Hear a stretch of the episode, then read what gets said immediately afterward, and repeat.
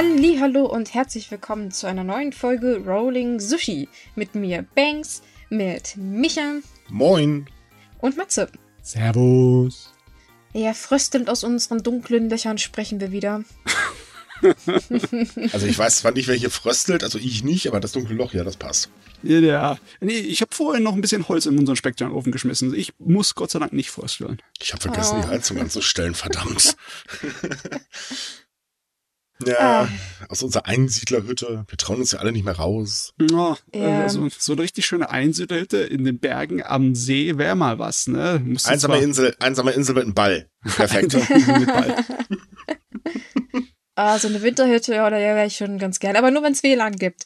Weil wir, wir haben alle Shining gesehen, wir wissen, was passiert, wenn es keine Unterhaltungsmöglichkeiten oder Ist das kein jetzt hart, wenn ich sage, ich habe nie Shining gesehen? gibt? Oh. Äh, nee, aber ja, doch, so, so eine Hütte. Internet muss sein, das ist klar, man braucht ja auch ein bisschen Abwechslung, aber Oder zumindest ein paar Bücher oder sowas. ich nehme das Internet.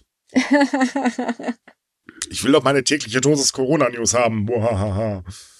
Oh Ja, Gott. okay. Ich meine, es ist, es ist schon seltsam. Man kann ein bisschen süchtig werden nach dem ganzen Trubel, der draußen passiert, auch wenn, weil man halt selber einfach nicht sehen kann aus den eigenen zwei Augen. Mhm. Ah, okay, einige Leute können es sehen. Micha, du erzählst uns ja immer, dass bei dir in der Stadt öfters mal kuriose Szenen zu Hey, ich wohne in sind. einer Stadt, wo angeblich Maskenpflicht herrscht, wo angeblich man die Leute jetzt Abstand halten soll und wo jetzt gerade ein Fußballspiel stattgefunden hat mit 50.000 Zuschauern. Was erwartest du? Das Ja. läuft noch, wenn wir es gerade aufnehmen. Aber ja, Echt, ja das ich läuft verstehe noch? dich.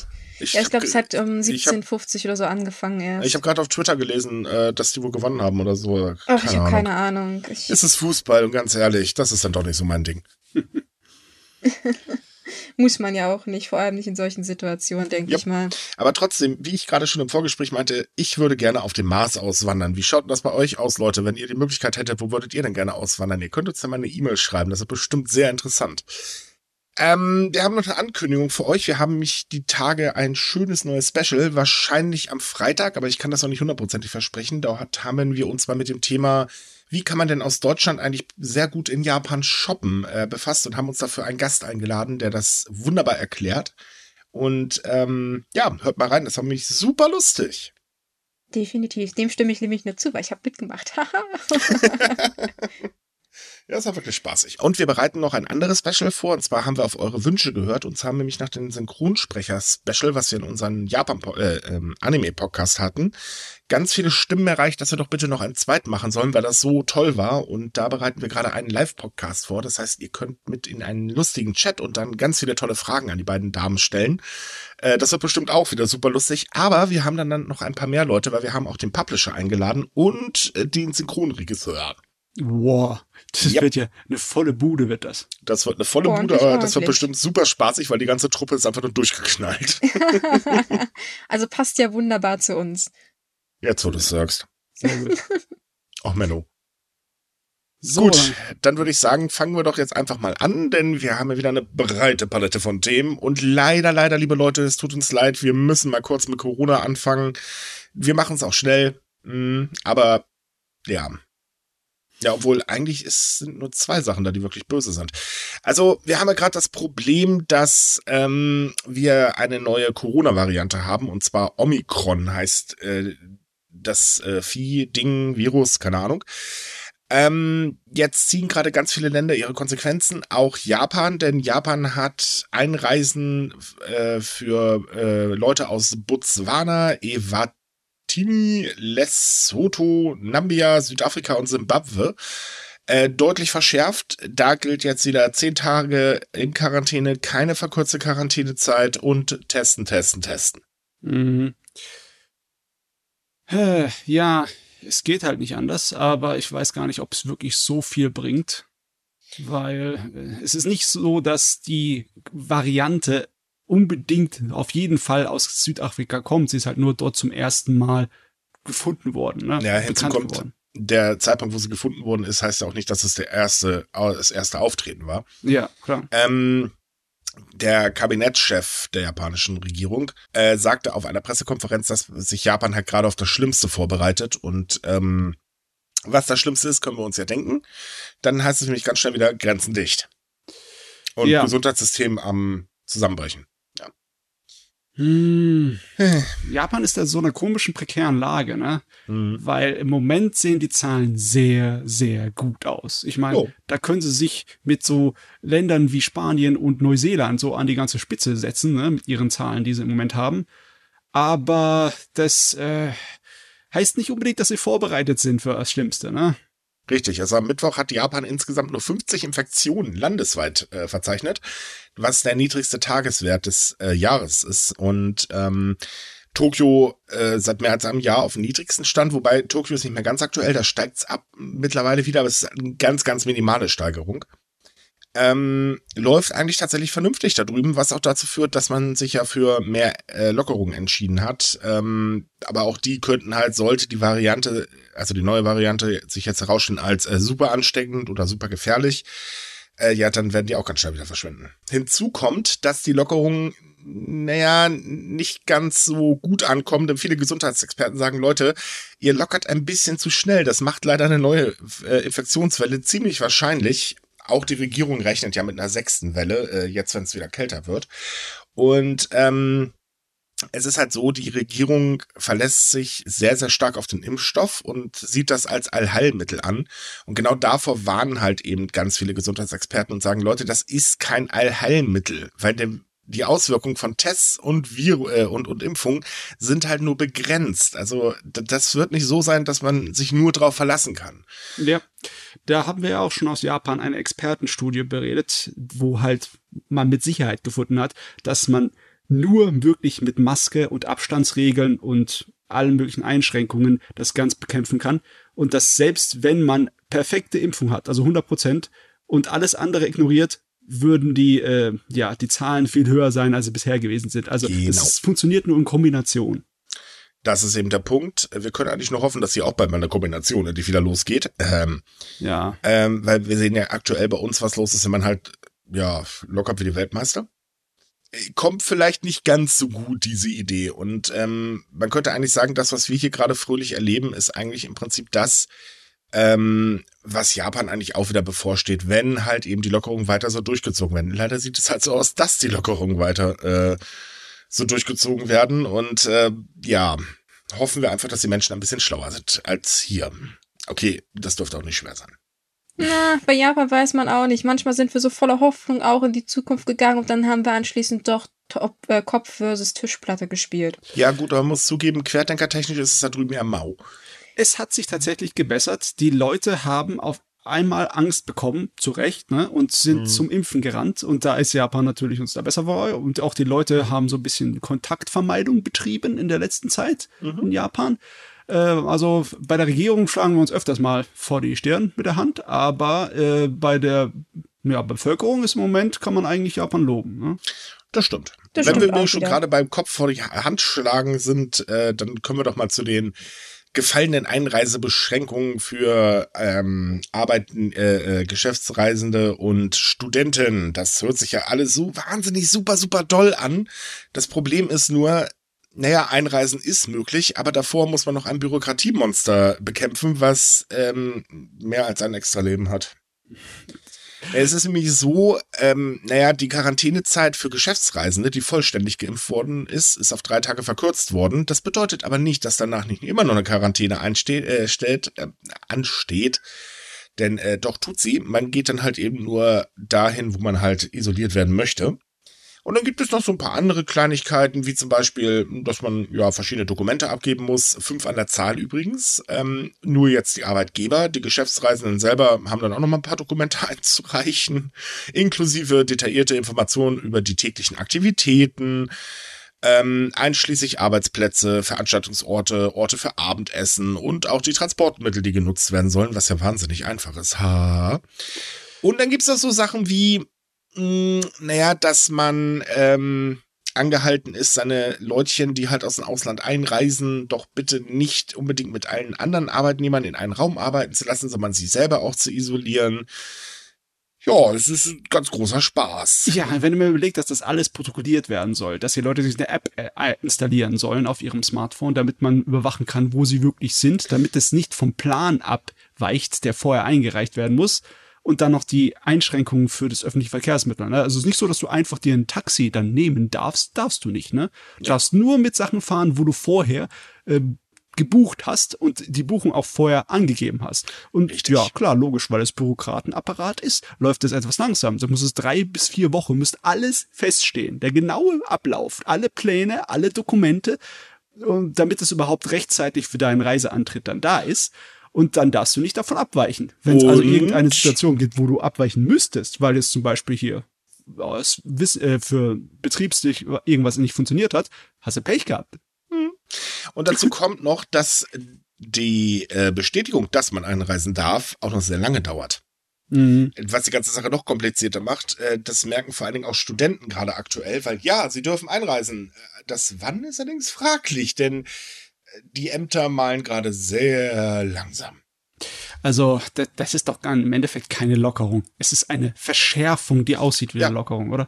Genau, deswegen es, äh, werden die kritischen Stimmen innerhalb Japans auch ziemlich laut, die halt sagen, Leute, ähm, naja, ihr habt halt den Anschein von Lockerungen erweckt, aber mehr eigentlich auch nicht. Und äh, ja, das kann ich auch irgendwie verstehen, weil das stimmt ja auch. Ja. Ich frage mich die ganze Zeit, dass wenn man da, weiß ich nicht, unterwegs ist und man stellt fest, man muss mal ganz dringend wohin man muss dann woanders hin, was wären die Konsequenzen dafür, weil man irgendwie, weiß ich nicht, mal kurz eine öffentliche Toilette benutzen muss oder sowas. Du fliegst raus aus dem Land. Das wäre so absurd. Ja, ich Nee, bin aus Japan rausgeflogen, weil ich mal auf Klo musste.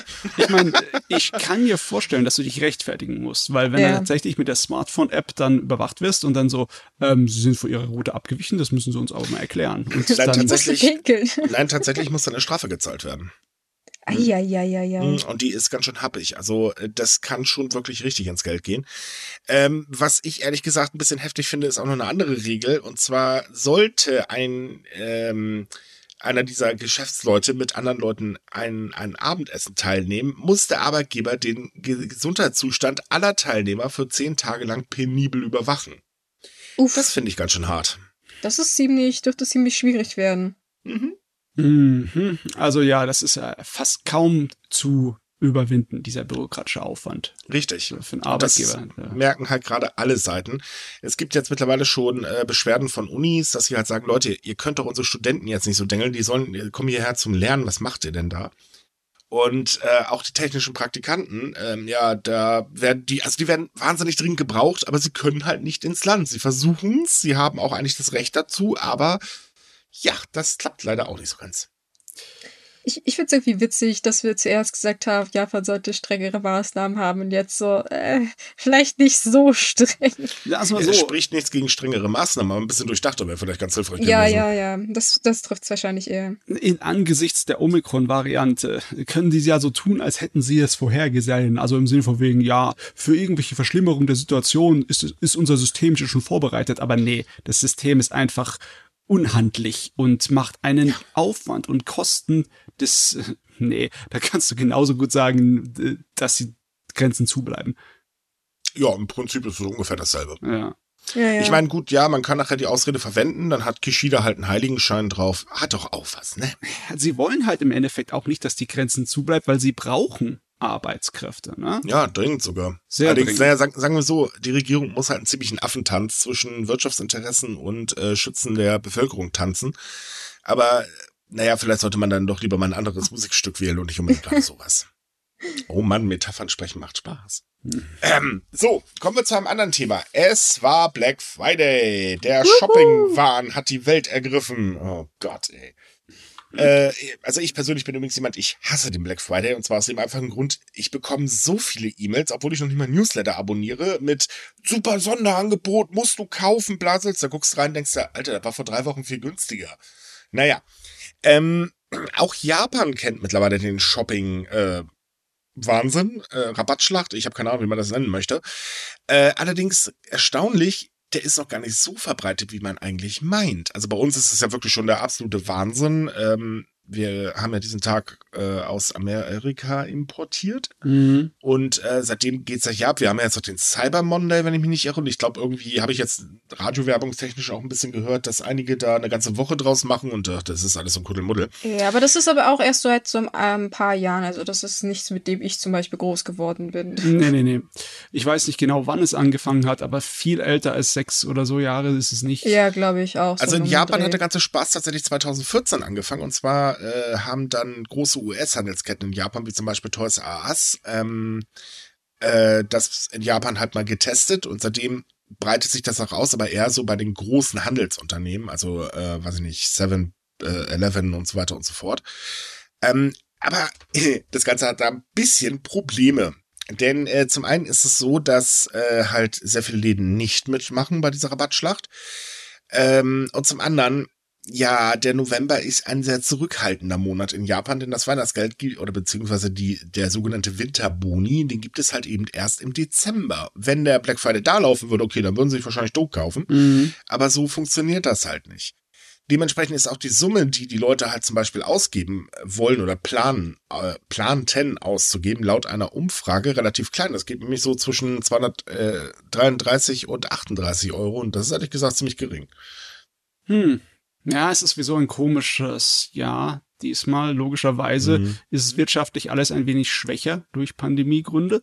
Auch, auch bei den Einzelhändlern. Ne? Die können nicht so viele ähm, ja, Preisnachlässe sich leisten. Naja, es kommt auch hinzu, dass gerade kleinere Läden diesen Preisdruck gar nicht mithalten können. Ich meine, Nee. Amazon ist klar, die kaufen ja in Massen und äh, Ja, auch, äh, wie gesagt, was weiß ich nicht, welche Shops das da noch gibt.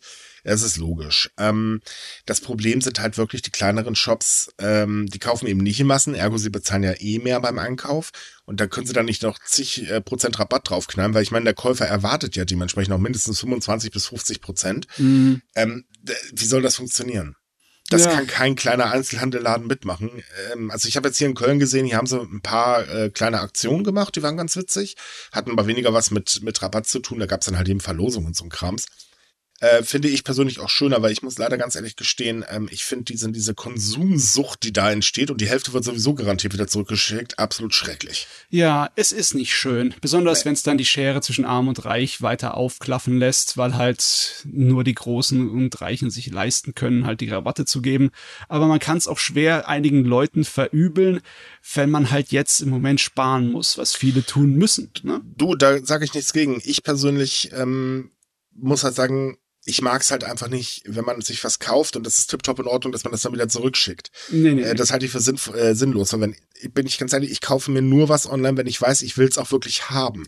Ja. So, und ähm, Klamotten und so weiter gehe ich eh lieber in den Einzelhandel, das ist für mich leichter. da kann ich es wenigstens anprobieren. Und zum anderen ist es halt auch so, ähm, ich finde diese, diese Angewohnheit, dass man sich Sachen kauft, ähm, kurz ausprobiert und dann wieder zurückschickt, ähm, ist absolut unmöglich. Gerade in der jetzigen Zeit, wo wir auch mit dem Klimawandel und so weiter zu kämpfen haben, halte ich das für den letzten Blödsinn und außerdem tut mir auch ganz ehrlich die Postverteiler äh, leid. Ja, das kostet alles Sprit. Ne? Mhm. Ich finde es eigentlich traurig, dass eigentlich die Idee mal dahinter so ein bisschen war, dass man Leuten die Möglichkeit gibt, teurere Produkte zum billigeren Preis zu kaufen, also dass man mehr der Mittelschicht und Unterschicht die Möglichkeit gibt und dass es einfach mittlerweile so eskaliert ist. Also ich nutze persönlich den Black Friday meistens, um Weihnachtsgeschenke oder andere Sachen zu holen, die ich mir sonst im Jahr nicht leisten könnte. Also da wird auch wirklich dann jede Seite umgeblättert, um zu gucken, ob es wirklich billiger ist, weil ich finde diesen krassen Konsum auch krank. Also niemand muss sich, weiß ich nicht, 20 Paar Schuhe auf einmal bestellen oder solche Sachen. Mhm. Ja, gut, vielleicht liegt es auch daran, dass ich mit dem Tag nichts anfangen kann, weil ich keine Weihnachtsgeschenke kaufen muss. ich ich habe es einfach, ich muss nur ein Geschenk kaufen, das geht immer recht flott.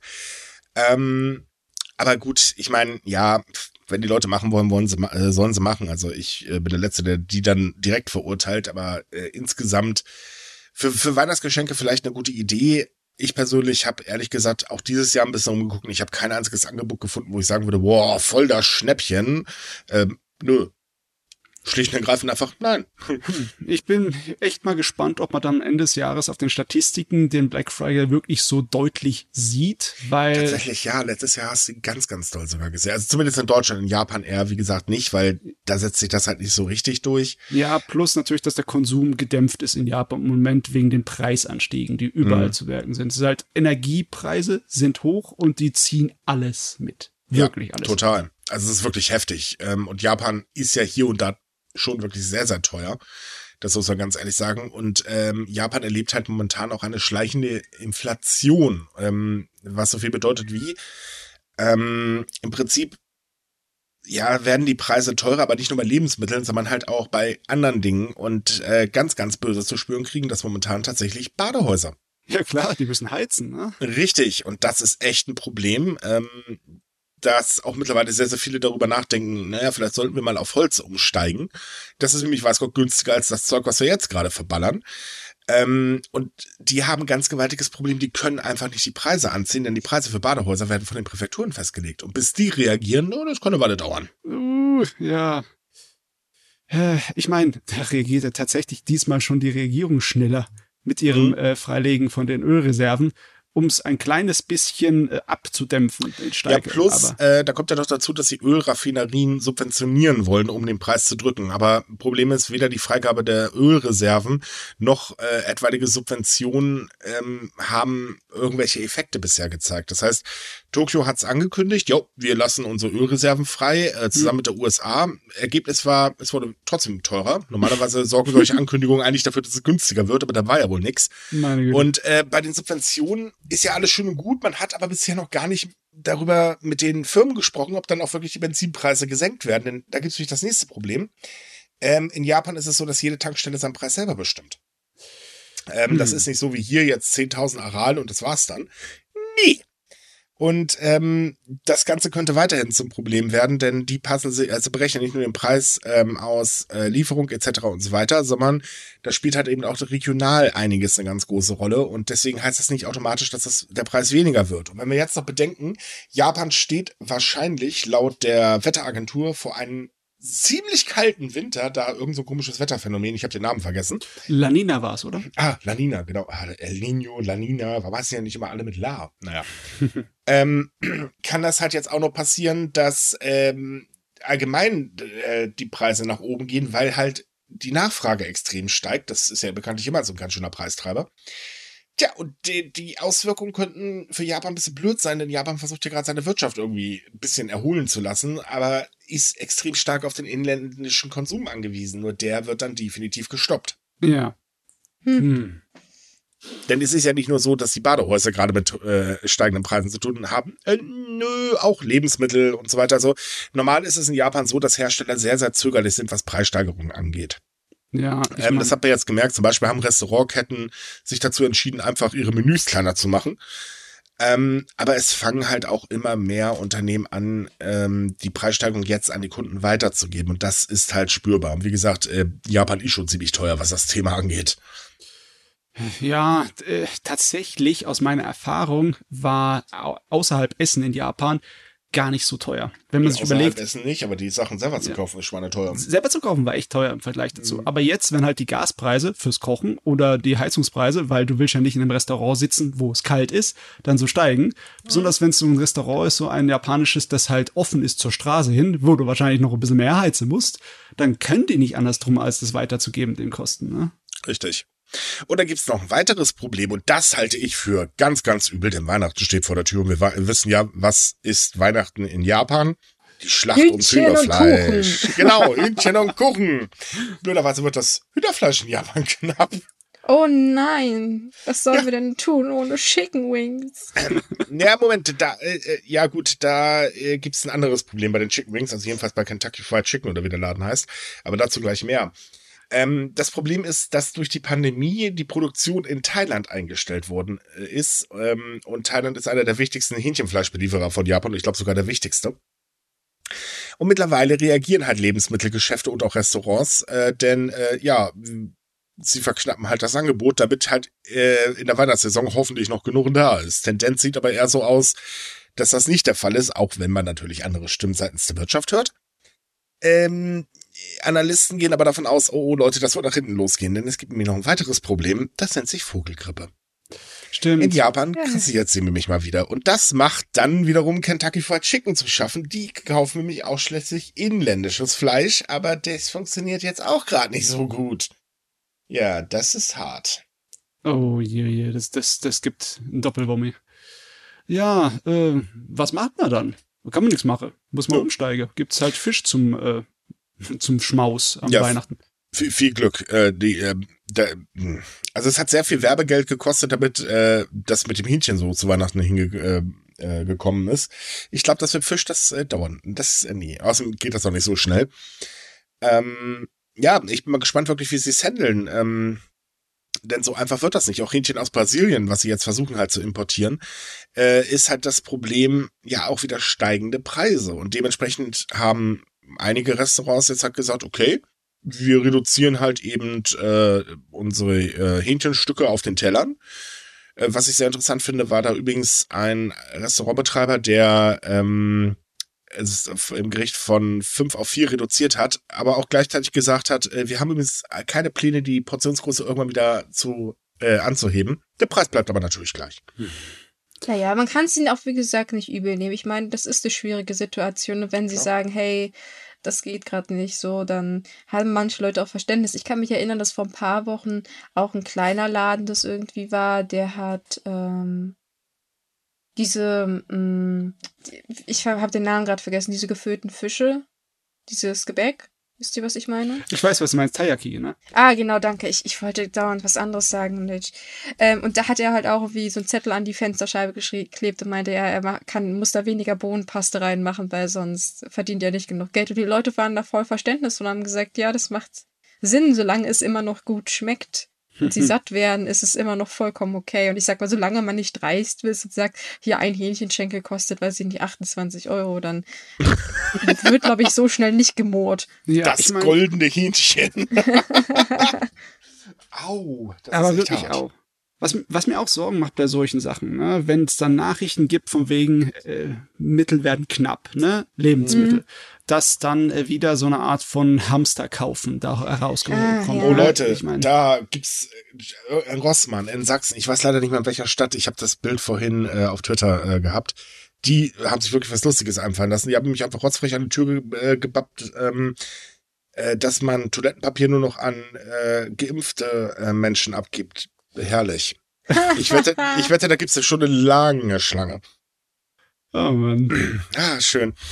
Ähm, ja, das ist so eine Sache. Also, ähm, ich glaube, mit Hamsterkäufen muss man in Japan jetzt noch nicht rechnen, aber sollte sich halt eben gerade die Preisgeschichte äh, noch weiter nach oben schrauben, dann könnte das auf jeden Fall böse für arme Familien werden. Mhm. Ähm, denn Japan hat bekanntlich sehr, sehr, sehr, sehr viele leider davon. Und äh, die haben ja jetzt schon arg zu kämpfen. Wird das jetzt alles noch teurer, speziell im Winter nachher, dann ähm, ja, könnte das wirklich also ganz, ganz böse Probleme ähm, bereiten. Ja, da hoffen wir auch, dass dann noch genug Unterstützung kommt. Und wenn sie nur von Hilfsorganisationen kommt. Ich meine, da haben wir in den letzten Monaten wahnsinnig tolle Aktionen gesehen und die Mhm. Leute sind da auch bereit zu helfen, wenn man halt was sagt. Aber wir wissen ja auch, dass es in Japan doch sehr schändlich ist, meistens zuzugeben, dass man Hilfe braucht oder dass man in Geldnot ist. Deswegen. Ja, wobei man aber auch äh, sagen muss, also hilfsorganisationstechnisch werden eher angenommen, weil die halt eben nicht staatlich sind. Weil bei den staatlichen gibt es immer so ein paar Probleme, wie zum Beispiel, dass sehr, sehr viele ähm, Behörden, wenn man Sozialhilfe beantragt, rotzfrech bei der Family einfach nachfragt, ob die nicht vielleicht erstmal unterstützen können und dass man nicht will, dass die Family das erfährt, das kann ich irgendwo nachvollziehen. Ja. Ja. Na, also da sind Hilfsorganisationen dann doch eher anonymer und dadurch ist es ein bisschen einfacher. Weil wir gerade bei Problemen sind mit dem lieben Geld. Ähm, auch japanische Krankenhäuser haben durch die Pandemie ganz, ganz böse Probleme. Die sind nämlich in die tiefroten Zahlen gerutscht. Ähm, laut einer Statistik des Gesundheitsministeriums ähm, ist es tatsächlich so, dass äh, viele, viele Krankenhäuser im Geschäftsjahr durchschnittlich bei einem Minus von 6,9 Prozent äh, gelandet sind, was immer noch 3,8 Prozent weniger als im Vorjahr ist. Und das ist echt heftig. Einzige, was Krankenhäuser wirklich gerettet hat, sind die staatlichen Subventionen. Mhm. Die haben gerade so geholfen, dass die Endbilanz knapp über dem Minus ist. Ne? Also, ja. aber es ist maximal so ein halbes Prozent, was man da rausholen Liegt kann. dadurch aber immer noch deutlich unter dem äh, vor der Pandemie. Ja, ja. Das war also, aber, denke ich, abzusehen. Wir hatten ja schon zum Beginn der Pandemie die ersten Meldungen, dass Krankenhäuser gesagt haben, äh, es wird langsam brenzlig bei ihnen. Richtig. Das Problem ist halt auch, äh, sie haben zwar im Prinzip genug Patienten, haha, Corona-Patienten, aber dadurch, dass eben, also die Pandemie sorgt halt dafür, dass viele Leute eben keinen Arzt und auch kein Krankenhaus konsultieren wegen anderen Dingen, weil sie halt logischerweise Angst haben. Und äh, das führt halt zum absoluten Gewinneinbruch. Ja. Dementsprechend sind übrigens auch die Zahlen der äh, erkannten äh, Krebspatienten runtergekachelt, weil ähm, einfach zu wenig Leute zum Arzt gehen. Ja, es ist äh, wirklich, man kann ein Schema draus sehen. Je größer das Krankenhaus ist, desto eher hat sie erwischt. Große öffentliche und staatliche Krankenhäuser haben am ehesten dann Minus gemacht. Kleinere Kliniken mit weniger Betten oder so halt Apotheken und Zahnkliniken und sowas, der, da ist es nicht so gefährlich gewesen. Aber je größer das Krankenhaus ist, desto eher ist so von der Pandemie äh, durchgebeutelt worden. Ja, und dementsprechend ist auch das Jahreseinkommen ähm, von Krankenhausdirektoren zum Beispiel leicht gesunken. Ähm, das der Ärzte ist ebenfalls gesunken. Äh, okay, das vom Pflegepersonal ist leicht unverändert, allerdings sind die Summen auch wirklich heftig, denn ähm, wenn man das mal so umrechnet, ein Arzt verdient circa ähm, 113.000 Euro pro Jahr und ähm, Pflegepersonal 39.210. Das ist schon ein krasser Unterschied, ne? Ja, aber mhm. im Endeffekt, ich weiß nicht, ob ich das jetzt richtig im Kopf habe, aber die werden besser bezahlt als bei uns in Deutschland, oder? Äh, keine Ahnung, ich kenne die Tarife in Deutschland nicht, aber ich, ich tippe mal auf Ja. Ja, ich, ich glaube, hochgerechnet ist es ein bisschen besser. Wobei wir aber bedenken müssen, dass Japan jetzt das Jahr auch Probleme mit den ähm, Zuschüssen hatte. Also viele Krankenhäuser haben die ja gestrichen mm, im Sommer ja, und ja. auch zu Weihnachten. Also dieses Jahr wird es wahrscheinlich genauso sein, dass wieder mm. viele sehr wenig oder halt auch gar nichts bekommen. Und die, diese Zuzahlungen sind halt auch wahnsinnig wichtig für die Leute, weil das Geld dann wirklich tatsächlich nur knapp reicht für die ja, Familien. Ja. Also Einzel, Einzel ähm, Personen, die einzeln leben, ist es wahrscheinlich nicht so schwierig, aber sobald ein Kind noch mit an Bord ist, dann ist das eigentlich nicht viel Geld. Ja, aber es bleibt aber noch ein ganz anderes Problem. Ich finde, das Geld ist aus, also alleine schon natürlich wegen der ganzen, äh, äh, der ganzen Stress bei der Arbeit extrem äh, wenig. Aber auf der anderen Seite leben gerade auch das Pflegepersonal mit extremer Stigmatisierung seit der Pandemie. Ja, das stimmt auch. Da muss, sollte man eigentlich noch mal ein bisschen drauflegen, weil das ist ja kaum zu ertragen. Also wir hatten da ja auch schon einige Stories, über die wir geschrieben haben, wo wir eigentlich auch dachten, sag mal, geht's euch noch? Die Leute versuchen euch zu helfen und ihr macht da einen auf, oh Gott, ne, grenzt die Leute aus mhm. und weg mit denen, so nach dem Motto. Ja. Ähm, da haben sich teilweise Nachbarn zusammengetan und äh, die Leute aufgefordert, umzuziehen, weil sie könnten ja Corona haben es ist wirklich einer der schlimmsten Aspekte der Pandemie, mhm. dass so viel medizinisches Personal ihren Job gekündigt haben, weil sie einfach nicht mehr konnten, desisoliert waren oder sonst etwas dergleichen. Ich kann es aber verstehen. Also ja. ich meine, es ist ja nicht nur so, dass das Geld halt wirklich knapp ist. Ne? Das muss man jetzt hier äh, auch mal auf Deutschland bezogen sagen. So ist es ja, ja, ist scheiße, aber das ist ja nicht nur der einzige Punkt. Es ist ja auch das, äh, äh, das, das Problem, dass ähm, zu wenig äh, Kollegen da sind. Mhm. Und dann ist noch das Problem da, dass die psychische Belastung extrem hoch ist, wenn man halt bedenkt. Also mal ganz doof gesagt, man geht abends nach Hause, hat sich den ganzen Tag um einen Patienten kümmern, äh, speziellen Patienten kümmern müssen, dann nicht sagt, komm mal wieder und dann ist er tot. Ja. Das belastet unglaublich und ähm, äh, ich muss ganz ehrlich sagen, also ich kann es jetzt nur auf Deutschland beziehen, weil ähm, ich stecke da in Japan nicht so tief drin, logischerweise. Aber ähm, es ist halt einfach so, dass viel zu wenig getan wird. Weil wenn ich jetzt hier sehe, dass wir hatten letzte Woche ein paar Warnstreiks hier in Deutschland. Mhm. Da gibt's kaum Berichte drüber. Und das finde ich halt heftig, dass das einfach die Belange von Pflegern eigentlich trotz des Wissens, dass äh, das so aktuell nicht mehr funktioniert, ähm, so dermaßen ignoriert wird. Und ich hm. meine, sorry, aber ganz ehrlich, wir brauchen uns nicht am Fenster stellen und klatschen. Das hilft den Leuten auch nicht. Besonders, weil sie halt jetzt in diesem scheiß Teufelskreis hängen, dass wenn die Löhne fallen, dass diese Branche nicht unbedingt besonders attraktiver wird. Ne? Ja, und da gibt's aber noch ein anderes Problem. Ähm, und das ist halt eben, ähm, ja, das, was sie im Prinzip aus dem Job raustreibt. Ja. Ne, weil, klar, wir haben Nachwuchsprobleme. Hat Japan auch, brauchen wir nicht drüber reden. Dann kommt die Stigmatisierung in Japan dazu, das ist, weiß Gott, nicht einfach. Ähm, dann kommt die extrem hohe Arbeitsbelastung dazu. Ähm, und ich stelle mir das auch nicht so einfach vor, Leute zu pflegen, die halt an ECMO oder sonst was angeschlossen sind. Ähm, ja, und wenn wir jetzt ganz großes Pech haben, also zumindest jetzt auf Deutschland bezogen, äh, haben wir dann hier bald in einigen Regionen auch noch tri die Triage, was bestimmt dann noch einfacher ist für die psychische Gesundheit. Hm. Ja, und dann sieht man so Sachen wie halt ein blödes Fußballspiel mit 50.000 maskenfreien Leuten. Dann kann man doch gleich den Leuten sagen, wisst ihr was, ihr seid für uns eigentlich eh nur Idioten. Macht einfach, aber haltet die Fresse, weil genau so wirkt es halt momentan. Und das war halt auch während der Infektionswellen in Japan nicht anders. Weil man kommt halt an, man lockert hier und da, man macht keine richtigen Maßnahmen. Äh, man verlässt sich halt drauf, ja, impfen wird schon funktionieren, aber ausbaden, also diese Entscheidung halt auszuba äh, ausbaden, das müssen halt speziell die Pfleger, weil die müssen sich den ganzen Tag um die Menschen kümmern, die ins Krankenhaus kommen. Wenn auch, un also ich, ist ja nicht jeder verschuldet da, das halten wir mal fest. Äh, wie gesagt, in Japan gibt's ja Gott sei Dank wenig Querdenker, wir haben ja leider ein bisschen mehr Pech als die.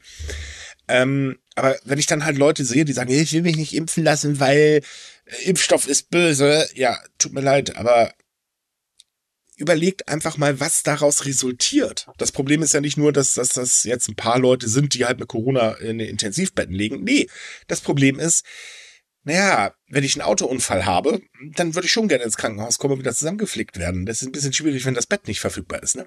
Hm. Meine Güte, ich will gar nicht dran denken, wenn irgendwann mal die Pandemie vorbei ist oder so weit vorbei, wie man bei so einer Pandemie sein kann, dann sieht das äh, Gesundheitswesen geküsst aus danach.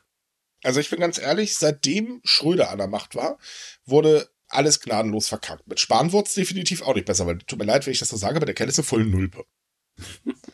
Ja, wir können nur fürs Beste hoffen. Auch für ja, Japan in dem Fall. Ich hoffe, dass es bald wirklich besser wird, weil, äh, wie gesagt, medizinisches Personal ist wahnsinnig wichtig.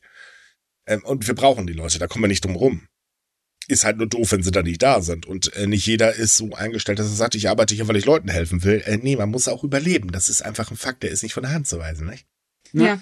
Dementsprechend, wir können nicht viel tun, außer wirklich unseren Respekt aussprechen dafür, dass man das durchhält. Ich persönlich könnte es nicht, da bin ich ganz ehrlich. Ich stimme dir dazu. Also ich habe da auch meinen tiefsten Respekt. Vor allem Leute, die jetzt vielleicht gerade noch eine Ausbildung gemacht haben und gesagt haben, dass sie das durchziehen und da trotzdem noch den Job machen wollen, obwohl sie sehen, was das eigentlich für eine Chaos-Chose ist. Mhm. Ja. Also, ich würde dir sagen, eine Runde Applaus, aber das Nee, ich glaube, das wäre, glaube ich, der falsche Ansatz. Ich, ich wollte gerade sagen, das lassen wir mal. Das Theater hatten wir schon, hat auch nicht wirklich geholfen. Nee. Ein anderes Problem hat übrigens die Tourismusbranche. Denn in Japan startet bald die ähm, Skisaison. Und wie gesagt, soll ja ein knackiger Winter mit ordentlich Schnee werden. Perfekt für die Skipisten. Naja, das Problem ist halt bloß, den Skipisten fehlen Menschen. Also Mitarbeiter. Ja. Mussten halt viele entlassen werden, weil halt mhm. halt kein Geld da war, kein Geld reinkam, alles still lief. Und äh, es ist nicht einfach, die Leute wieder zurückzubekommen. Ich meine, es ist ja auch nicht so, dass man eine große Perspektive bieten kann, dass die Zukunft gesichert sei. Ne? Mhm. Richtig. Das merken aber auch andere Branchen, zum Beispiel fehlen Erntehelfer. Mhm. Ja, das sieht man halt auch, dass die, diese technischen Praktikanten dringend gebraucht werden. Also viele werden ja auch äh, in, in den Tourismusbereichen eingesetzt.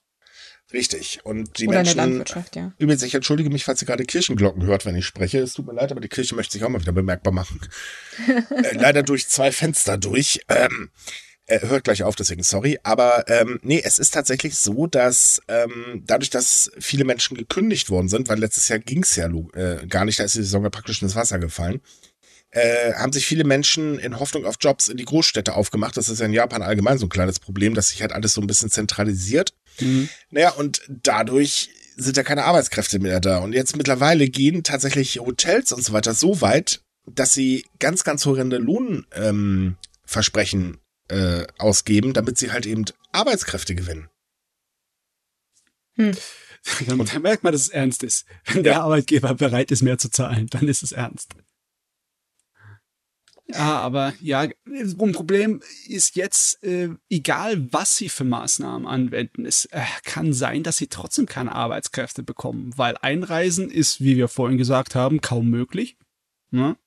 die Pläne für äh, dieses äh, neue Möglichkeit für Arbeitskräfte, ihr Visum ähm, auf unbestimmte Zeit zu verlängern, das sind zwar super, aber das hat ja noch nicht angefangen. Ne? Mhm.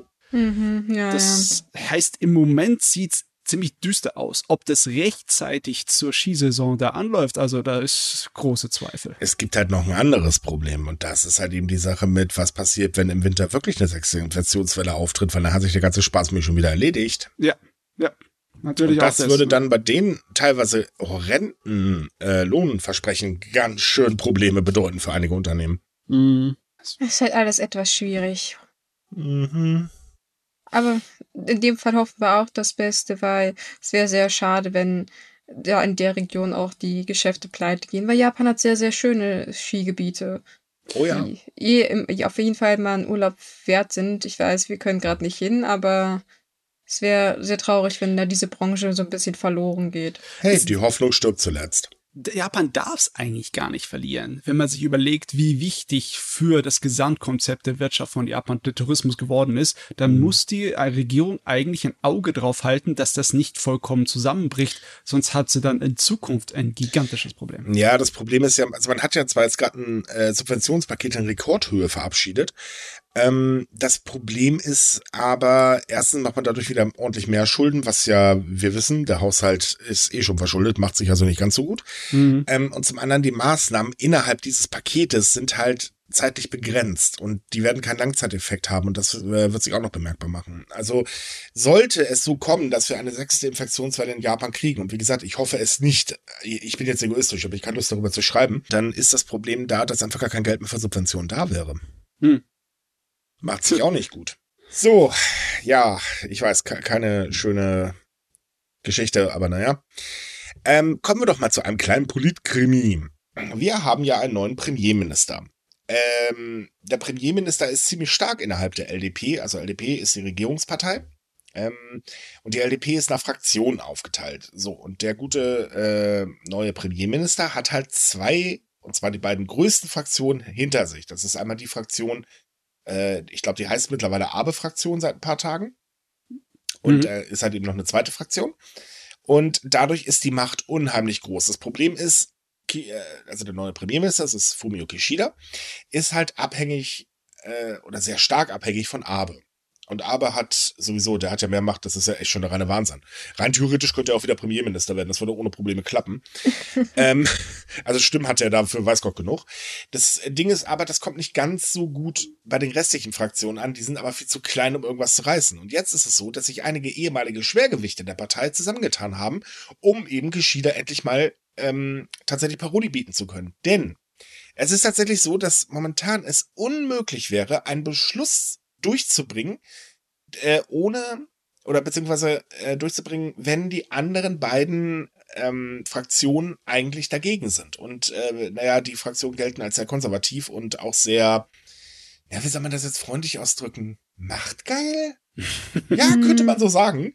Und ähm, das führt halt dazu, dass die Politik in Japan relativ einseitig gerade ist seitens der Regierung. Einzige, der momentan noch ein bisschen äh, durchwurschteln kann, wäre Komaiko, äh, also sprich der Kom äh, Komaito, also der Koalitionspartner der LDP. Aber ne, das funktioniert halt auch nicht so gut. Und das Ding ist halt, dadurch, dass sich jetzt die drei, und zwar sind das, ähm, ähm, ähm, ähm das? Äh, genau, der stellvertretende Vorsitzende des LDP-Generalrats, ähm, Hiroshi Moriyama, Ex-Premierminister Yoshihide Suga und Toshiro Nika, der ehemalige Generalsekretär des Regier äh, der Regierungspartei. Ähm, dadurch, dass sie sich zusammengetan haben, ist es halt so, dass sie versuchen, ein Gegengewicht äh, herzustellen. Was eigentlich auch bitter nötig ist, wenn ich ehrlich bin.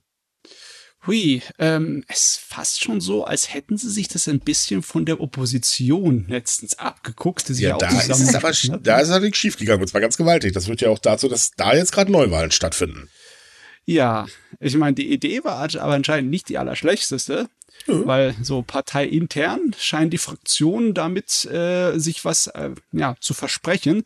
Allerdings, ja klar, die Entscheidung dafür, die können wir erst im nächsten Jahr sehen, weil mhm. dann werden ja wieder Wahlen anstehen innerhalb der LDP. Ja, das, das Ding ist, und das finde ich halt am erstaunlichsten, trotz allem, dass eigentlich geschieht, das Macht so extrem gefestigt ist, führt jetzt aber dieser Zusammenschluss dazu, ähm, dass sein Stuhl anfängt zu wackeln. Und das finde ich krass. Also das, das ist so, ähm, diese, diese Strukturen innerhalb der Partei sind total kurios in meinen Augen. Weil, ja, er ist total gefestigt, aber dadurch fängt er jetzt an zu wackeln. Hä?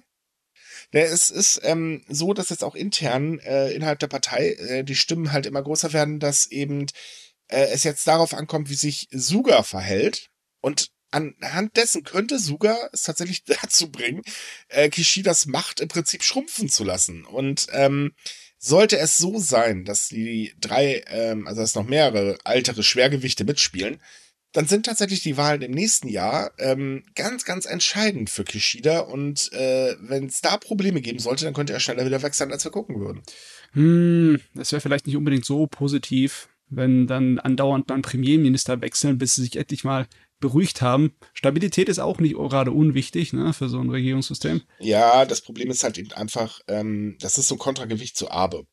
Ne? Ähm, Abe ist sehr, sehr, sehr, sehr viel Politiker in der LDP, ein ziemliches Dorn im Auge, also außer die in seiner Fraktion und der anderen zweiten Fraktion. Aber es ist wirklich so, viele Leute sagen halt eben, der gehört eigentlich weg von der politischen Bühne. Weil Abe steht halt für Stillstand. Und die Abenomics, wir wissen ja mittlerweile, die haben ja für ganz gewaltige äh, Armut mittlerweile gesorgt.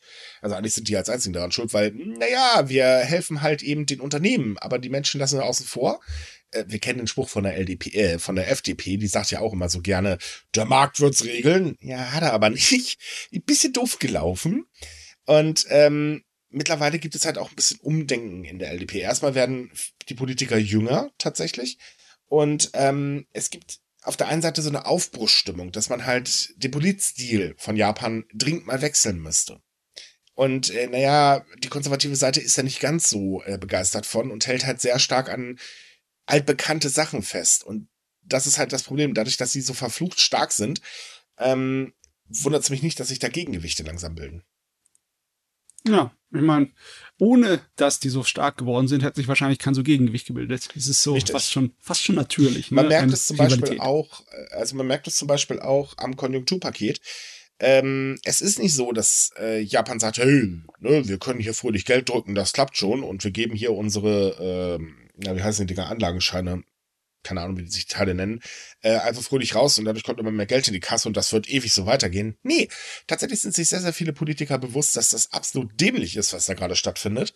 Und die stimmen halt auch sehr vielen Ökonomen zu, die halt sagen, Leute, das ist Blödsinn, was ihr da veranstaltet.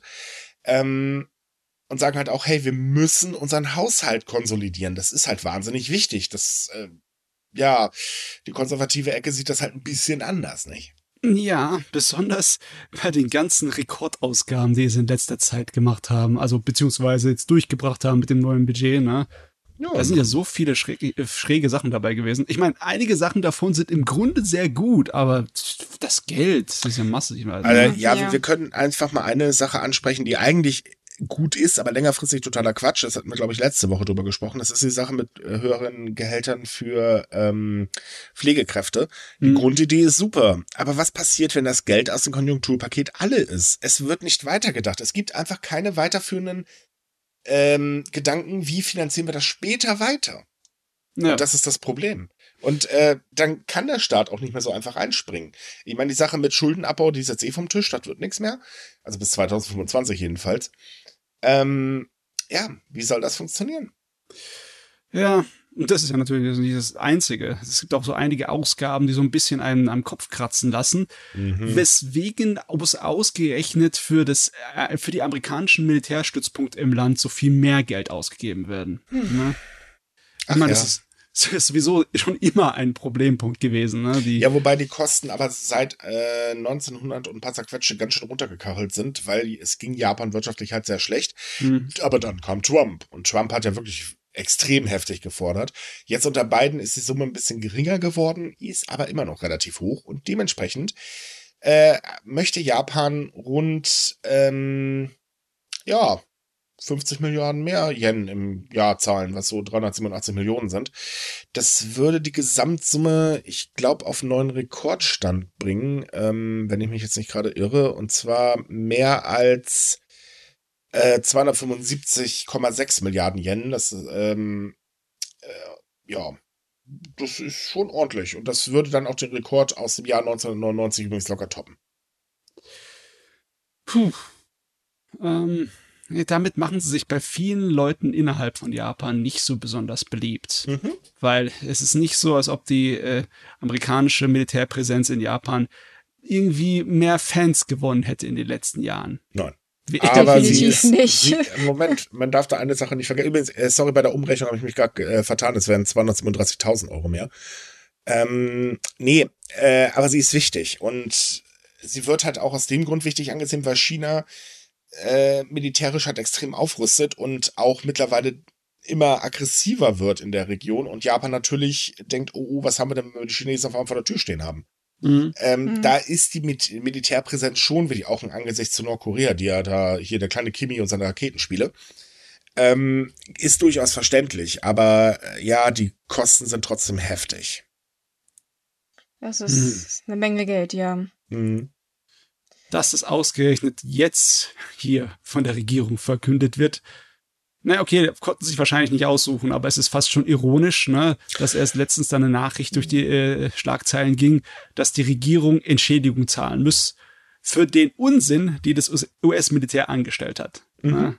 Also die japanische Regierung muss dafür gerade stehen, was äh, das US-Militär für Unsinn gemacht hat. Ich meine, die machen immer wieder Unsinn, ne? Da sind einige Sachen, die bedenklich sind, aber keinen Schaden anrichten, wie wenn jemand eine Feldflasche aus dem Flugzeug runterfällt in einem bewohnten Gebiet. Das ist zwar haaresträubend, aber es hat niemanden erwischt, also okay. Aber es gibt auch eine ganze Menge andere Sachen, die überhaupt nicht so schön sind. Ne? Ja, vor allem so die regelmäßig abstürzenden Hubschrauber, ja, Ja, also die dann so in bekannt. Kindergärten Gärten landen. Ähm, meine Güte. Ey.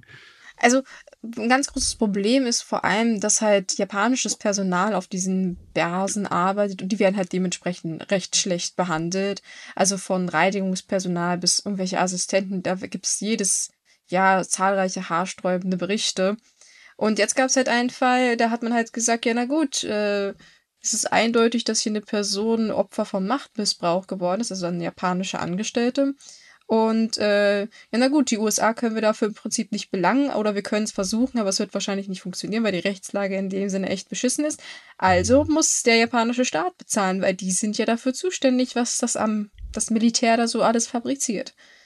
Man muss auch dazu sagen, ähm, dass es, also wurde Zeit, dass es da mal eine Strafe gibt, aber es gibt ja noch andere Sachen, die Leute natürlich regelmäßig aufregen. Besonders auch so Sachen wie, hey, wir sind gerade in einem Ausnahmezustand äh, und da gehen gerade US-Soldaten fröhlich durch die Gegend, machen Party und halten sich an gar keine Regeln. Hm, ja. Das kam auch nicht so gut an, Nee. verständlicherweise irgendwo. Jap, jap, jap. Ei je. Aber die Sache mit dem US-Militär ist sowieso eine never-ending Story. Aber wirklich. Ist unglaublich, dass sie da so viel mehr Probleme haben als wir mit unserer Geschichte. Mhm. Naja, wie gesagt, China ist das Problem, ne? Ja, klar. Mhm. Und China ist ziemlich aggressives Problem, das wissen wir leider auch. Das müssen wir mal ganz ehrlich sein, weil ähm, die sind schon sehr stark mittlerweile wieder ähm, auf so, so einen Expansionshunger. Siehst du an Taiwan. Da wird's ja. auch immer aggressiver. Nee, keine schöne Situation, aber naja, gut. Ähm, kommen wir mal zu etwas, na, eigentlich ganz schön Schmerzhaftes, aber wahrscheinlich werden einige Leute darüber lachen. Denn es gibt einen Vergnügungspark in Japan, der sorgt regelmäßig für Knochenbrüche, im wahrsten Sinne des Wortes. Also wirklich für Knochenbrüche. Äh, das ist der Fuji-Ku Highland, nennt sich der. Der hat eine ganz tolle Achterbahn, die wahnsinnig beliebt ist. Das Problem ist halt, dass sehr viele Leute immer wieder feststellen, ups, wir waren und ich habe mir die Knochen gebrochen.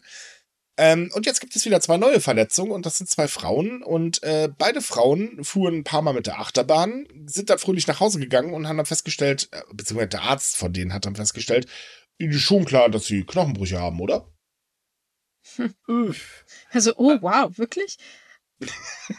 Also, um, um zu sagen, warum viele das nicht merken, meistens sind das tatsächlich die, die Nackenwirbel, die leicht angebrochen sind. Und das ist tatsächlich etwas, was man ohne weiteres nicht merkt. Das fühlt sich vielleicht an wie eine etwas stärkere Verspannung, aber wenn man nicht genau auf die Symptome achtet und wir wissen ja, die Japaner sind ja ja, die schleppen sich auch mit den Schnupfen zur Arbeit, äh, kann das schon passieren, dass man dann eine Weile rumläuft und dann erst so nach einer Woche feststellt, so upsi dupsi, da ist ja was.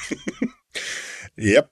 Aber es ist schon krass, dass das in dem Park halt wirklich die ganze Zeit passiert. Übrigens, die Achterbahn heißt Du Dupa. Und äh, die ist beliebt, da sie von 0 auf 180 Stundenkilometer innerhalb von 1,56 Sekunden beschleunigt. Ich kenne mich wohl gemerkt mit Achterbahn nicht aus, aber ich stelle mir schon vor, das ist ganz schön schnell. Das ist, Ist ein ordentlich. Brocken. Das, Ja. ist, äh, das ist sogar ein Stück schneller als so ein monströses Tesla-Fahrzeug, ne? So ein Tesla-Auto. die schon extrem schnell beschleunigen. Äh, das sind G-Kräfte, das ist äh, nicht feierlich. Würde Ja. ich gerne mal erleben, aber davor muss ich wahrscheinlich trainieren, denn ich habe keinen Bock, einen Haarriss in meinem Lendenwirbel zu haben. Danke sehr. Also danke, ganz Ja. ehrlich, ich war lieber steig gar nicht jetzt ein, ich weiß ganz genau, was da mit mir passiert. Ähm, ich hasse übrigens Achterbahn. Ähm, Oh, ich, ich, die, so schlimm sind die doch nicht. Man muss ja nicht Das unbedingt so eine Schnelle fahren. Ja, genau. Ich mag Achterbahn trotzdem nicht, aber lassen wir das mal. Hm, Ähm, Korkenzieher und Loopings. Ja, das mag ja sein, dass ihr das toll findet. Ich nicht. Punkt. Ich mag Okay. allgemein keine Fahrgeschäfte. Der Betreiber hat jetzt angekündigt, dass er jetzt ganz genau die Einzelheiten untersuchen möchte, äh, einschließlich auch der Frage, ist da wirklich das Fahrgeschäft dran schuld oder nicht? Und ähm, dann möchte man weitere Sicherheitsmaßnahmen ergreifen, um Verletzungen in Zukunft auszuschließen. Also ich wäre ja zum Beispiel dafür, vielleicht eventuell eine Achterbahn ein bisschen abzubremsen. Ja, Ja, also- Ich kann mich erinnern, also wie du ja schon meintest, sind nicht die ersten Knochenbrüche. Wir hatten schon vor zwei Monaten, glaube ich, die Meldung, dass man da kurz das Fahrgeschäft mal geschlossen hat, um zu gucken. Und man geht tatsächlich davon aus, dass das damit zu tun hat, wie die Leute sich in diesen äh, Wagen äh, benehmen, also wie sie sitzen, weil man kriegt Mhm. ja eigentlich immer sehr eindeutige Anweisungen, Arme drin lassen, Kopf hoch und so weiter und so fort. Weil das, das hat äh, auch einen Grund dafür, wenn du nämlich in so einer äh, Achterbahn, die so krass beschleunigt und so schnell fährst, äh, die Arme hochreißt.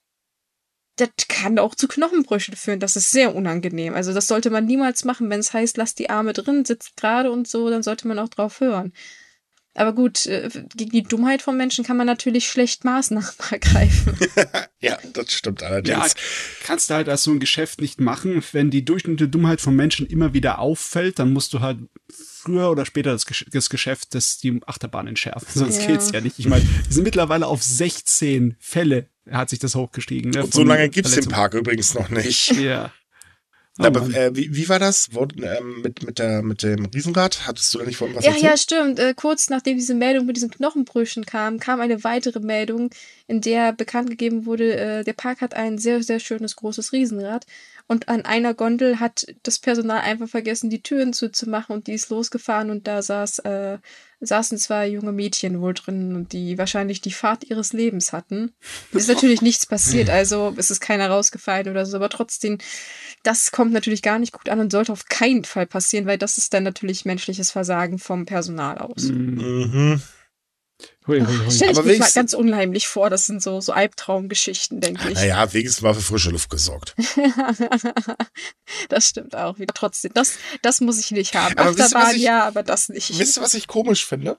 Da ist tatsächlich so, dass sich Leute Knochen brechen bei einer Achterbahn. Aber wenn eine Achterbahn mal stehen bleibt und die Leute kurz warten müssen, damit sie unten wieder aussteigen können, darüber schreibt dann halb Deutschland. ja, ja, die, die Universal Studios Story. Ja, ja. Ja, wobei Das die haben ja auch gerade äh, die Hütte wortwörtlich am Brennen, weil in der Super Nintendo World hat's ja gebrannt, ne?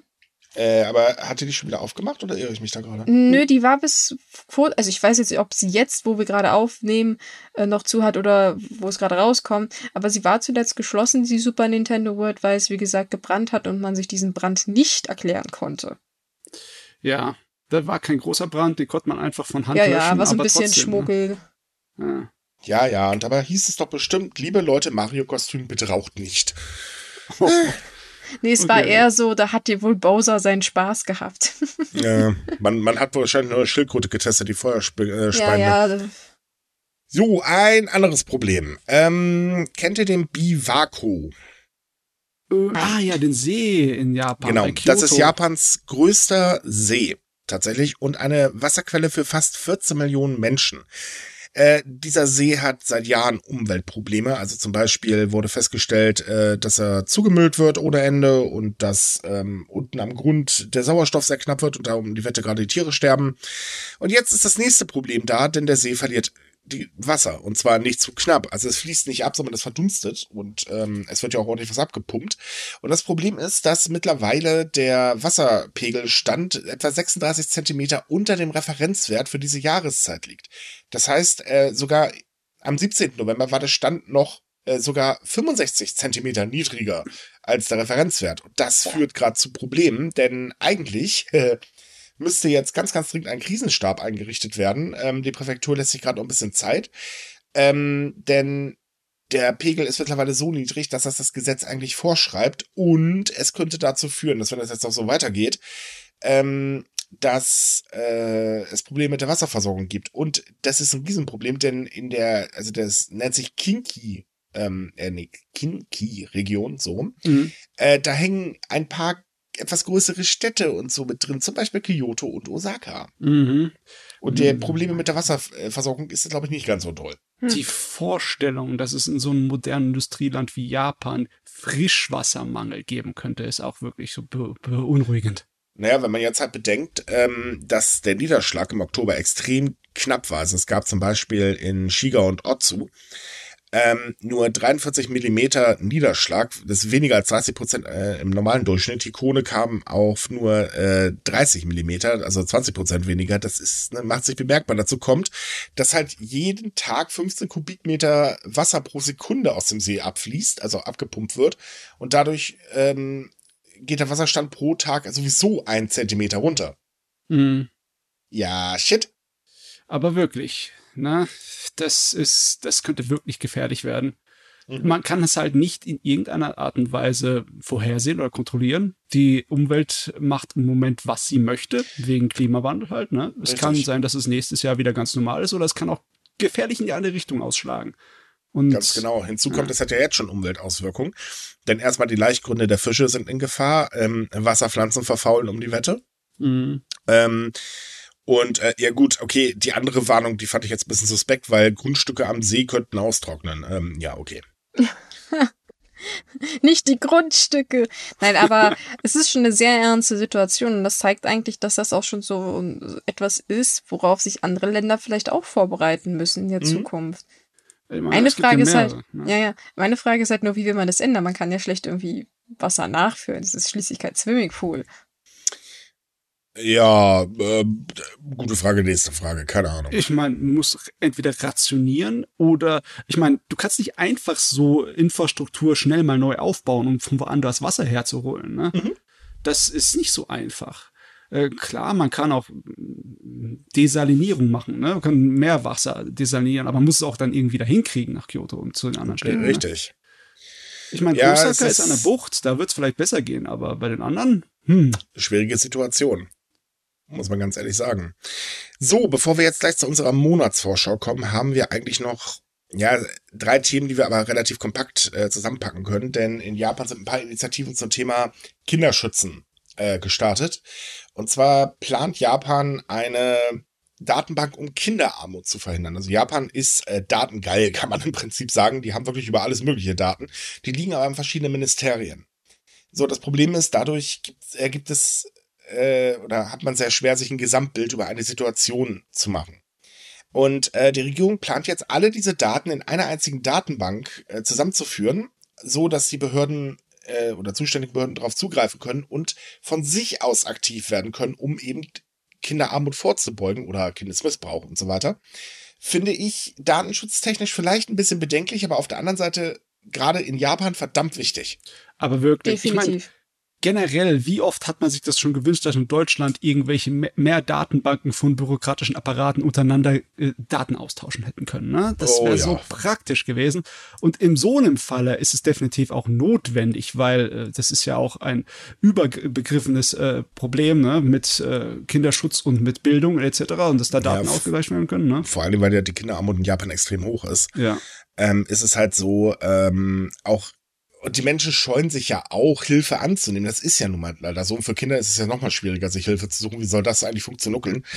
Ähm, da ist das schon ziemlich gut, finde ich, wenn halt eben die Behörden von selbst aktiv werden können. Und wenn so eine Datenbank dabei hilft, in dem Moment muss ich sagen, ist das wenigstens auch was Sinnvolles. Gut, ich bin ein bisschen skeptisch, warum die sportlichen Leistungen der Schüler da drin stehen müssen, aber mm, ja. naja, gut. Na, das ist ähm, tatsächlich so eine Maßnahme zum Thema Misshandlung. Also da guckt man halt nach, äh, ob Kinder gut genährt sind und solche Sachen. Oder über, ja. ich meine, übergewichtig kann auch ein Problem sein, aber es ist halt auch so ein bisschen Vorsorge. Also aus eigener Erfahrung kann ich sagen, Übergewicht ist immer ein Problem. Komischerweise gab es übrigens auch noch eine andere Nachricht, die ich jetzt wiederum ein bisschen suspekter finde, denn es sollte ja eigentlich eine Behörde für Kinderangelegenheiten gegründet werden, laut jedenfalls Yoshihide Suga. Nun ist es aber so, äh, dass der Staat jetzt erstmal fröhlich nach hinten geschoben wird, ähm, aus zwei Gründen. Erstens, diese Behörde ist für die neue Regierung nicht mehr so wirklich wichtig, also genießt da keine Priorität mehr. Und auf der anderen Seite ist es so, es gibt da so dezente Probleme bei der Zusammenführung der Daten. Hm. Also irgendwie passt das zusammen. Klar, es wirkt so, als würden sie ihr eigenes Süppchen kochen wollen, was das Problem angeht, indem sie es von der anderen Seite angreifen und die Behörde nicht mehr machen wollen. Aber ähm, die Begründung von wegen, wir schaffen das datentechnisch nicht, deswegen machen wir es anders mit einer datentechnischen Sache, äh, ist irgendwie komisch, oder? Nee, das ist sogar ganz einfach begründet. Also eine Datenbank ist schneller aufzubauen als wenn du jetzt versuchst, von einem Inko äh, also Unterlagen oder Daten, ähm, die ja viel mehr umfasst. Es geht ja auch um Anträge etc., was ist bisher bezahlt worden, blasutz blub, ähm, an eine andere Behörde zu übergeben. Denn das Problem in Japan ist ungefähr das gleiche wie hier. Äh, bei uns ist es so, jedes Land, ähm, also Bundesland macht seine eigene IT-Geschichte. Ja. Dadurch besteht eine ganz große Inkompatibilität. Äh, das ist in Japan in den Behörden leider genauso. Mhm. Und das ist halt das Problem. Und da gibt es ganz, ganz böse Probleme. Aber vor allen Dingen halt auch die Aussage, naja, die Behörde hat ja keine Priorität mehr bei uns, nicht? Hm, ich meine, das, das wird jetzt sauer aufstoßen, wenn sie nicht gleichzeitig äh, Pläne gezeigt hätten, um Besserung zu, äh, da, zu bringen ja. in der Situation. Ne? Eine Besserung, muss ich ganz ehrlich sagen, bin ich aber ein bisschen, ja, also auf der einen Seite gut, auf der anderen Seite habe ich ein riesengroßes Fragezeichen auf dem Kopf, was das eigentlich soll, weil man hätte das doch noch viel schärfer machen können. Das ist zum Thema Japan will die Konsequenzen für Lehrkräfte, die wegen Missbrauch verurteilt wurden, sind verschärfen. In Japan ist es aktuell so, wird zum Beispiel ein Lehrer oder eine Kindergärtnerin oder wie auch immer ähm, wegen ähm, sexuellen Missbrauchs angezeigt oder geht halt dann auch strafrechtlich äh, in den Bau als Beispiel, kommt danach wieder raus, kann sie einfach in eine andere Präfektur fahren und sagen, hey, ich bewerbe mich dann hier, registriert mich mal. Ja. Denn es findet kein Datenaustausch statt. Ist ein ganz, ganz großes Problem. Äh, nur ist es so, dass Japan gesagt hat, nee, nee, Moment, Moment, Moment, das geht so nicht. Ähm, da müssen wir was tun. So, zum einen geht es darum, dass man den Datenaustausch abgleichen möchte. Schon mal eine sehr gute Sache. Dann können bei Bewerbungen direkt geprüft werden, liegt da irgendwas vor. Und auf der anderen Seite sagt man, naja, außerdem wollen wir, dass die Leute eine gewisse Zeit nicht mehr arbeiten dürfen. Und diese Zeit hat man jetzt auf zehn Jahre angehoben. Ich bin ein bisschen verwundert, warum nur, nur zehn Jahre. Weil, sorry, sexueller Missbrauch, ja, dann tut's mir leid, dann darfst du nicht mit Kindern arbeiten. Ja, das, äh,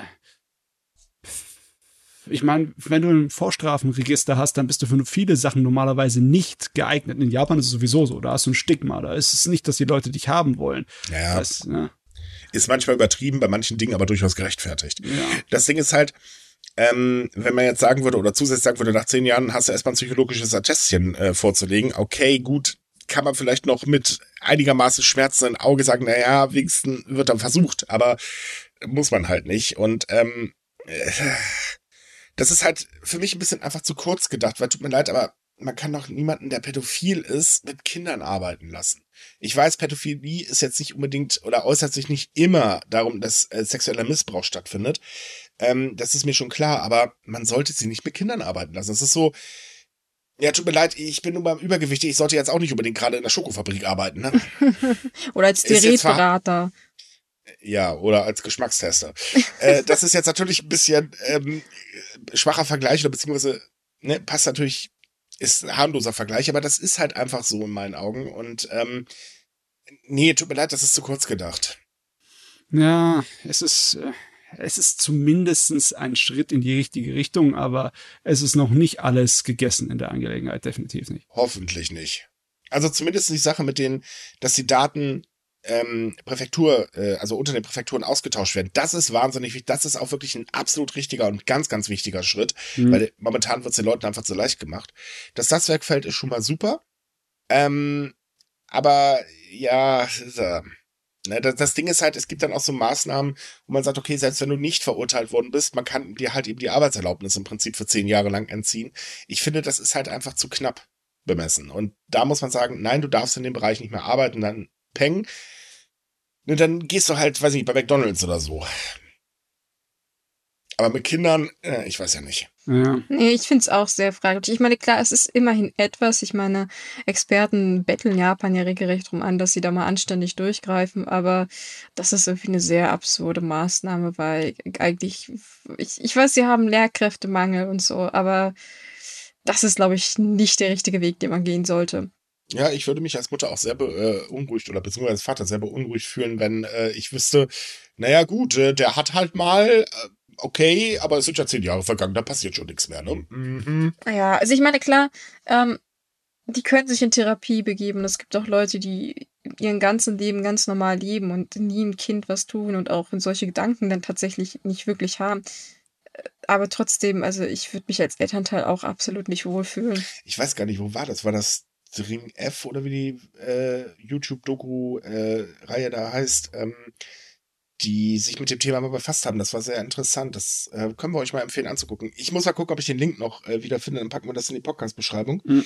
Ähm, weil Pädophilie ist ein sehr, sehr weit umfassendes Thema und ähm, das, das ist nicht einfach so, dass, ja, man halt sagen kann, jeder, der ähm, darunter leidet, äh, würde halt Kindern was tun. Also es ist, wie soll ich sagen, interessant, wenn man sich damit mal auseinandersetzt. Muss ähm, auf jeden Fall differenzierter betrachtet werden, solche Probleme. Ja, ganz ne? genau. Aber der Punkt ist, Japan hätte zumindestens äh, tatsächlich eine Therapie vorschreiben sollen. Ja, ja, eigentlich schon. Ne? Ich meine, selbst wenn du mit äh, schwerem Alkoholmissbrauch sozusagen im Auto fährst, musst du dann einen Test machen, um nachzuweisen, ne? also mhm. Ne? Mhm. dass du fähig bist, wieder Auto zu fahren. Aber hm. ja. Wie gesagt, ich finde es zu kurz gedacht. So, und damit sind wir eigentlich soweit durch. Ich glaube, das letzte Thema schieben wir einfach mal auf nächste Woche. Ja, das passt schon.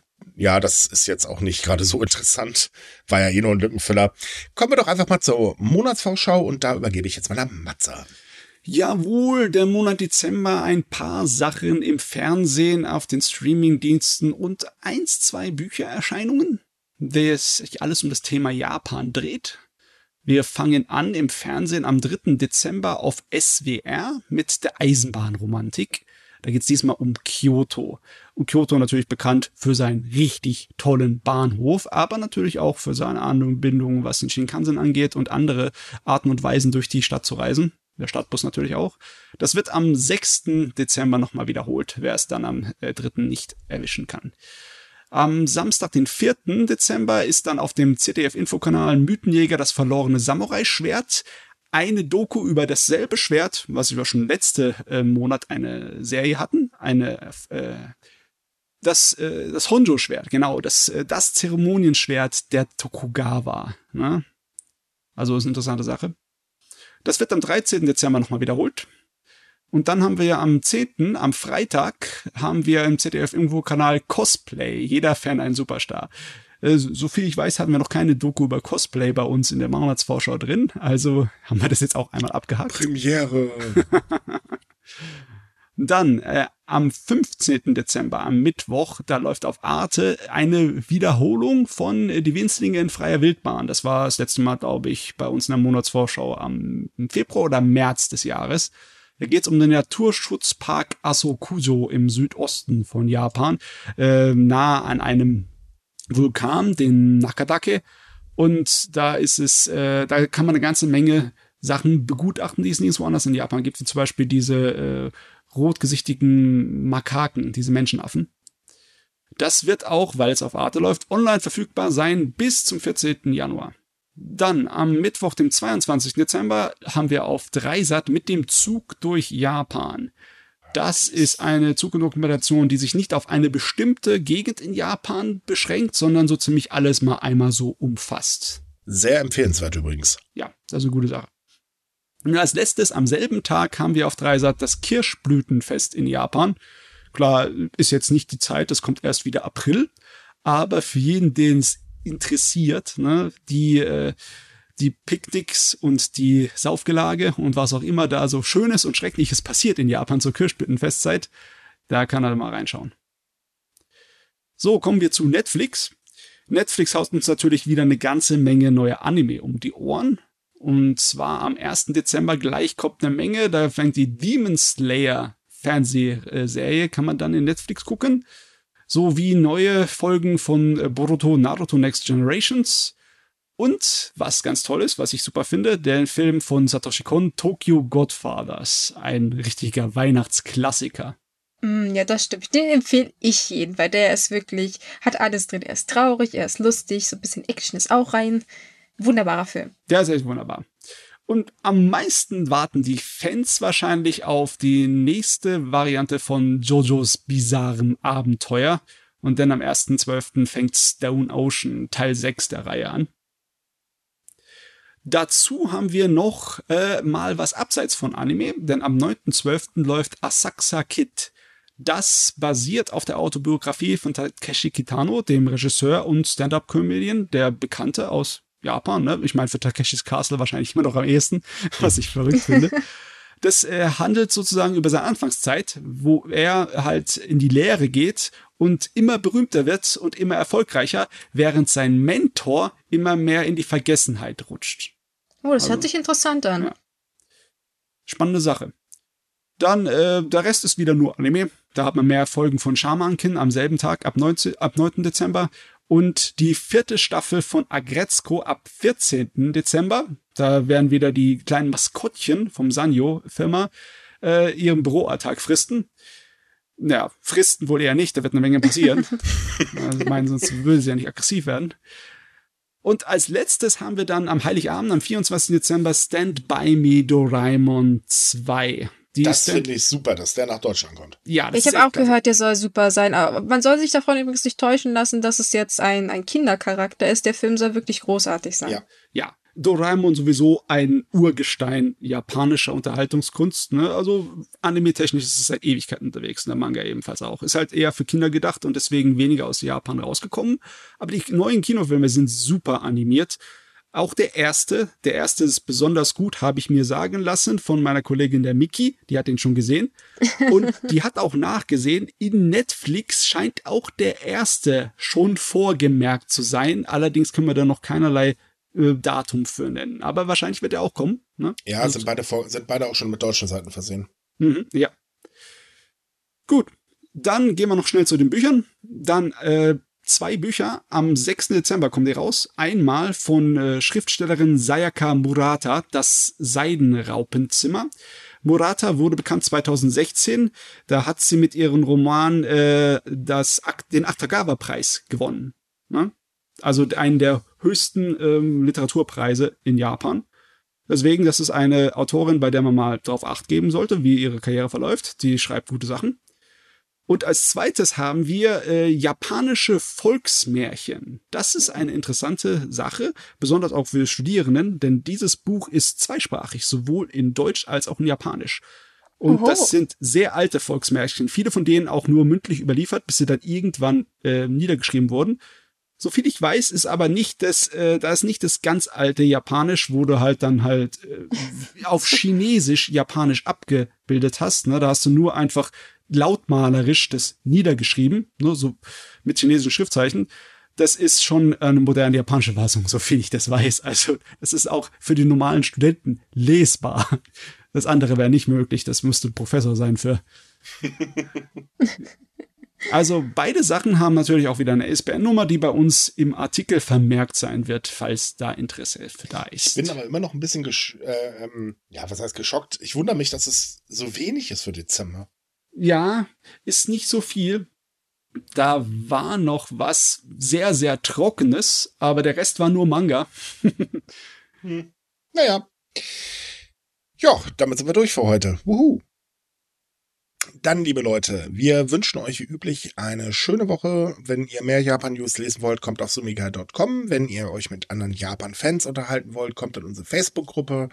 Ansonsten bleibt gesund, habt Spaß, bis zum nächsten Mal. Tschüss. Ciao. Tschüss.